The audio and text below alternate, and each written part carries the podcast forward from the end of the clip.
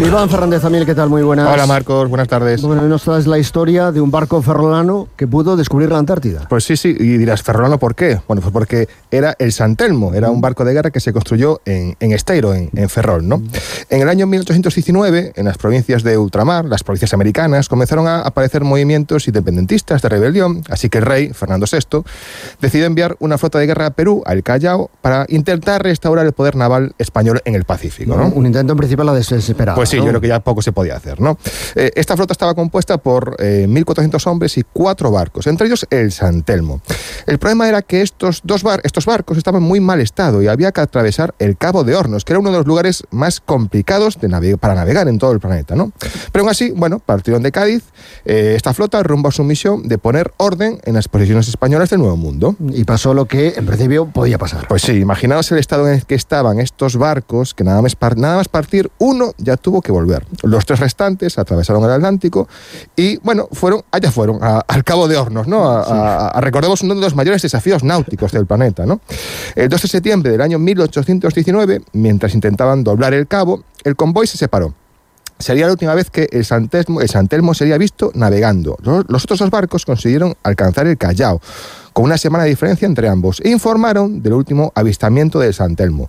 Durante las siguientes semanas se esperó su, aparición, pero nunca llegó. El 6 de mayo del año 1822, la Armada Española daba de baja al buque y a sus 644 tripulantes. Es decir, que lo dieron por perdido. Exacto, eh, pero claro, la historia no acaba aquí. El 16 de octubre de 1819, el capitán británico William Smith desembarcaba en las Islas Shetland, durante sus expediciones encontró los restos del San Telmo, del naufragio, cerca de Isla Livingston, y había, encontró pruebas de que los náufragos habían desembarcado y sobrevivido durante algún tiempo en tierra firme. ¿Y qué pasó? Pues que cuando William Smith regresó a Valparaíso, que era su base, quiso admitir que no había sido el primero en pisar la Antártida, pero las autoridades británicas le obligaron a guardar silencio y reclamaron aquel nuevo territorio para ellos. Vamos, con los británicos haciendo la suya. sí, yo creo como siempre. ¿no? Eh, durante el siglo XX, varias expediciones encontraron restos de telas de uniformes españoles, sandalias, objetos de esa época, mm. huesos de animales que, transportaban los barcos en, españoles en aquel momento, y además encontraron pequeños refugios que podrían haber sido seguramente usados por la tripulación de Saltelmo. Las investigaciones investigaciones eh, siguen, han terminado y las pruebas de momento no son suficientes ni concluyentes y existen varias teorías sobre quiénes fueron los primeros en llegar a la Antártida. ¿no?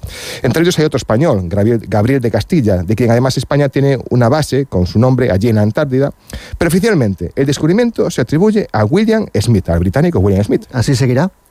Pues sí, yo creo que, sí, que así va a seguir. Eh, hoy en día hay una placa conmemorativa en, en Isla Livingston que recuerda a la tripulación de Saltelmo, como posiblemente los primeros en llegar a la Antártida. Y existe una leyenda que me parece muy, muy, muy chula, muy bonita, eh, que dice que, eh, que, habla sobre este barco ferrolano. ¿no? Los, esta leyenda cuenta que los últimos marineros que, que navegaron a vela decían o contaban que al pasar por el Cabo de Hornos durante las noches de, tempestad, ¿no? las noches oscuras, imagínate, ¿no? en, esa confluencia entre el Atlántico y el Pacífico, pues que esas noches a veces se podía ver un barco congelado a la deriva sobre un iceberg gigante.